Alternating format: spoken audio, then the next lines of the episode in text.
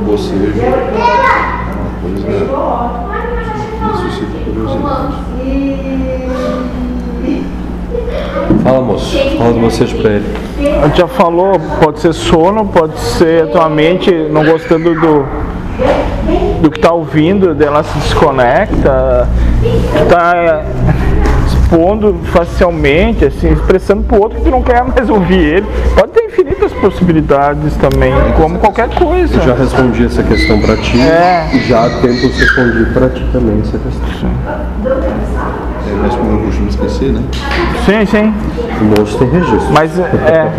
Então deve ter várias possibilidades. né? Tem uns que dizem que é queima de energia negativa. Daí tu quer acreditar o que quiser, quer acreditar. É.